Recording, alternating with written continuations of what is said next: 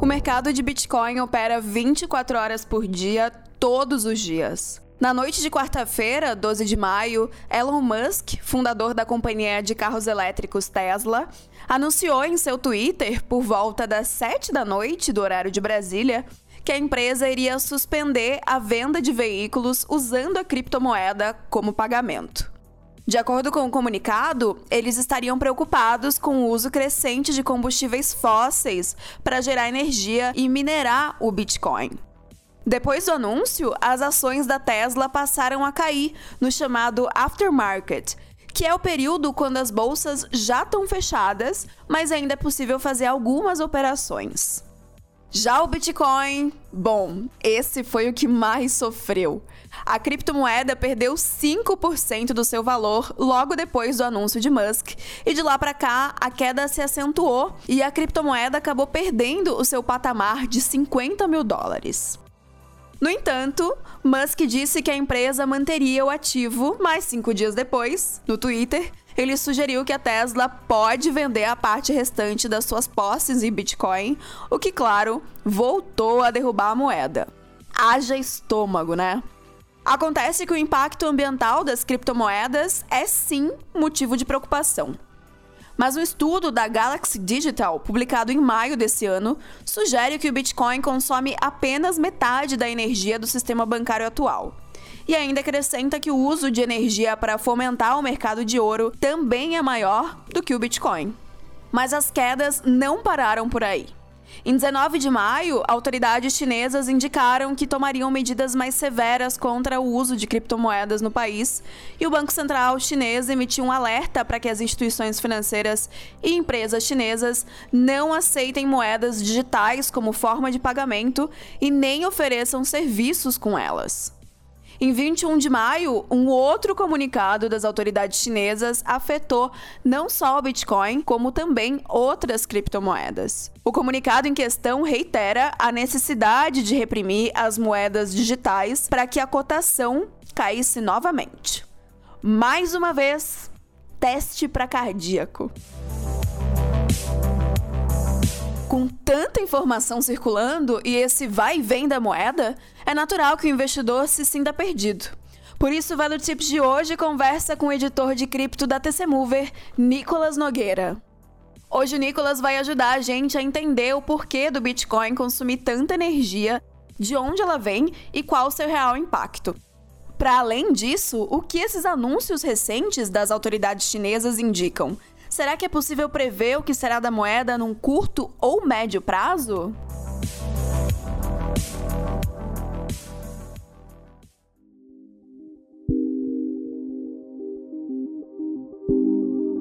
Nicolas, muitas perguntas, né? Seja bem-vindo. Vamos começar pelo começo, seguindo uma linha do tempo. Dentro dessa cronologia mais recente, a primeira e grande queda do Bitcoin aconteceu depois do anúncio do Elon Musk em 12 de maio qual o desfecho desse anúncio e como a Tesla está posicionada em relação ao criptoativo, pelo menos até agora. Lembrando que três meses antes, o Musk disse que a Tesla aceitaria bitcoins na compra de carros e ainda anunciou a compra de 1,5 bilhão de dólares na criptomoeda pela tesouraria da empresa. Bom, primeiro, Melina, muito obrigado por ter me chamado para conversar sobre esse assunto. Por enquanto, a Tesla continua com seus 1,5 bilhões em Bitcoin, que na verdade aumentaram. Logo depois que o Musk anunciou que fez essa compra, o preço do Bitcoin disparou. Só que agora, quando ele fez o tweet falando que ia suspender o recebimento de pagamentos em Bitcoin para Tesla, o Bitcoin despencou e praticamente voltou ao mesmo nível que estava antes. Ou seja, ficou quase no zero a zero nesses mais de três meses em que a Tesla comprou a criptomoeda. Mas assim, o Musk, ele diz que continua com Bitcoin na empresa, mas a gente ainda não sabe, porque os resultados da empresa ainda não foram divulgados. Então pode ser que ele tenha vendido, mas publicamente ele diz que continua mantendo Bitcoin com a empresa. Ele vendeu, na verdade, uma parte, tá? Ele vendeu aproximadamente 10% dos Bitcoins que ele tinha comprado, sob o pretexto de dizer que estava testando a liquidez desse ativo, que é uma é um argumento assim que não convence muitos entusiastas da criptomoeda. Falando especificamente sobre o dilema das criptomoedas versus meio ambiente, por que o Bitcoin consome tanta energia e qual o seu real impacto no meio ambiente? O mesmo vale para as demais criptomoedas? Então, em primeiro lugar, não, tá? Não é o mesmo para todas as criptomoedas. Cada uma delas tem um sistema diferente de consenso. Eu vou explicar rapidamente esse conceito para o pessoal entender. Isso, o consenso diz respeito à mineração do Bitcoin. O que é mineração em termos bem simples, tá? Para adicionar novos blocos à rede do Bitcoin, que é chamada de blockchain, ou seja, cadeia de blocos, os mineradores resolvem equações matemáticas complexas, tá? Isso é de propósito, esse trabalho, para que não seja possível que qualquer pessoa entre com dados errados ou fraudulentos na rede, e também para que não valha a pena alterar os dados antigos. Porém, esse trabalho demanda processamento de computador e é daí que vem o gasto de energia da mineração.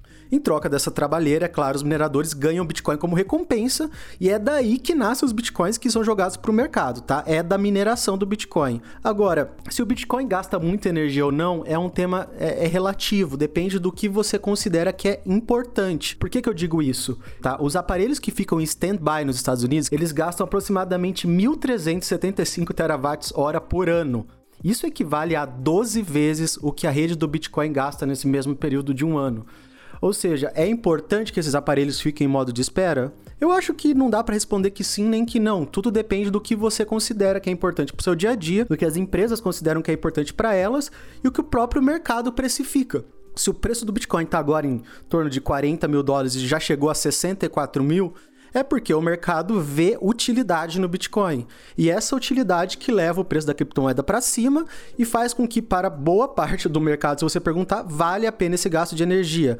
Não vou dizer que o Bitcoin gasta pouca energia porque seria uma mentira. Comparativamente com outros meios de pagamento, ele realmente gasta bastante energia. Por exemplo, comparado com pagamentos em cartões de crédito, de débito, realmente o Bitcoin gasta mais energia. Só que esse gasto de energia, como eu disse, tem um propósito, que é a segurança da rede quanto mais gente fazendo esse processamento da rede, adicionando blocos, disputando para adicionar blocos na blockchain em troca de bitcoins, mais segura é a rede, mais difícil é de alguém atacar essa rede. Daí você me pergunta, tá, mas qual que é a vantagem do Bitcoin em relação ao dinheiro convencional que justifica esse gasto energético relativamente alto?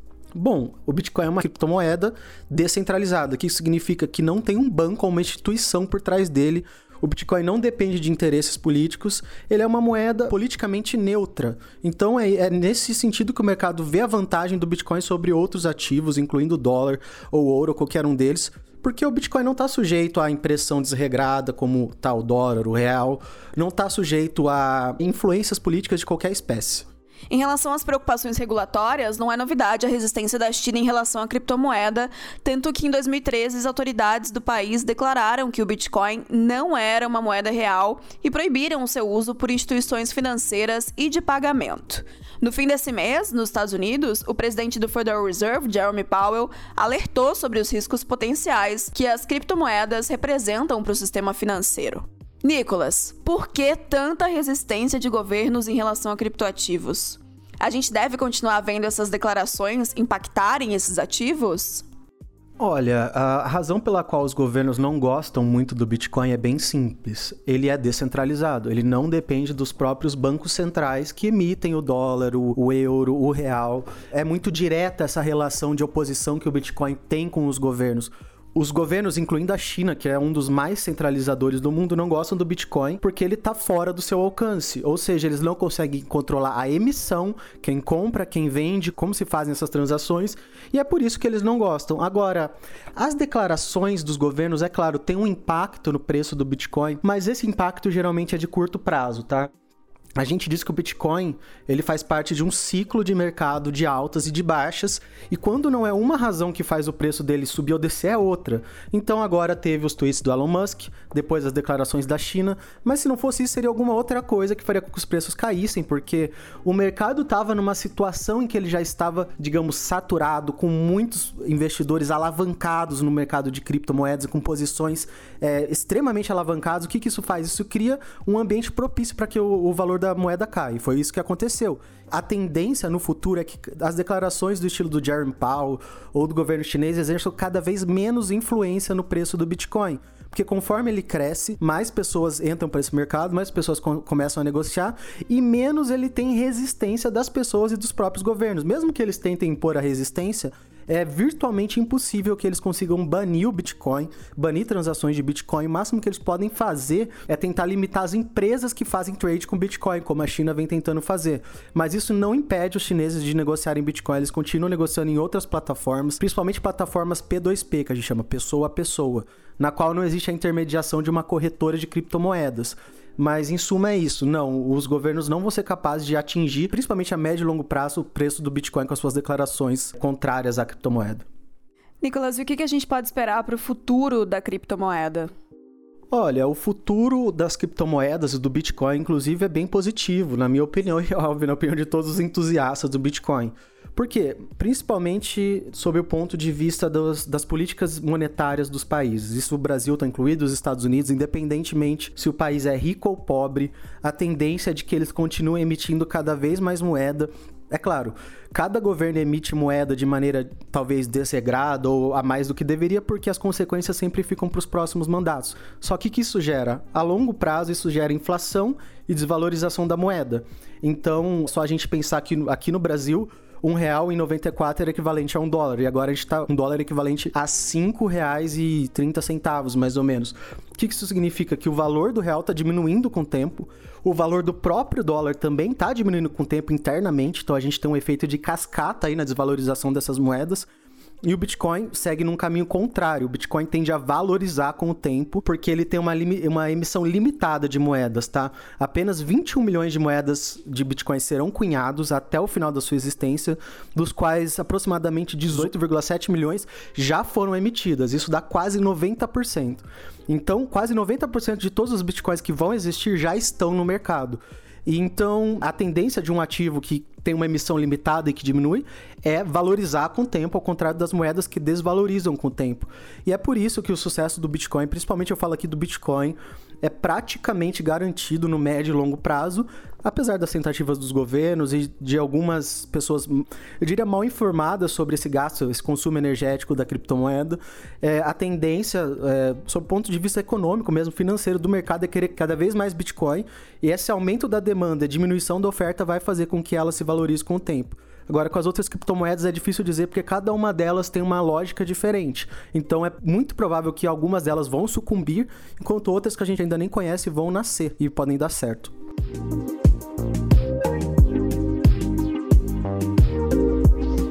Velo Tips é o seu podcast semanal.